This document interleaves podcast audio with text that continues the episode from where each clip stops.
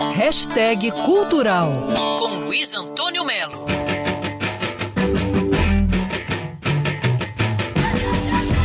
Paul McCartney sempre foi movido pela inquietação, pela ansiedade, pela busca de novos elementos, novos ingredientes. Em todas as biografias que eu li, Paul McCartney estava presente, por exemplo, em shows do Pink Floyd lá em 66, envolvido com arte contemporânea, fez uma conexão fortíssima com os poetas do movimento beat de vanguarda anarquista. Enfim, o Maca parece que tem esse pacto com a coisa nova. Bom, Paul McCartney estava com a família na fazenda, passando lá a pandemia, o lockdown e tal. Aí veio a inquietação, mexeu, a ansiedade, ele entrou no estúdio e começou a gravar, gravar, gravar músicas, sons, experiências que ele disse que seria para ele, para ele guardar. Não aguentou. Tudo isso virou McCartney 3, um álbum bomba que vai sair dia 11 de dezembro, que já está provocando uma furdúncio no mundo inteiro. É um míssil onde Paul McCartney toca baixo, bateria, guitarra, teclados,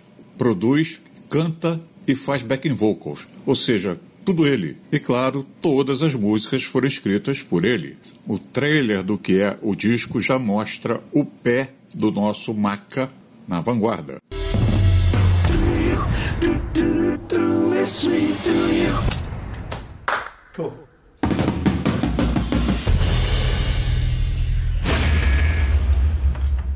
Lembrando que tem McCartney 1, anos 70, McCartney 2, anos 80, o 3 sai agora, 11 de dezembro.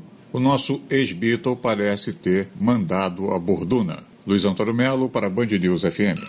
Quer ouvir essa coluna novamente? É só procurar nas plataformas de streaming de áudio. Conheça mais dos podcasts da Band News FM Rio.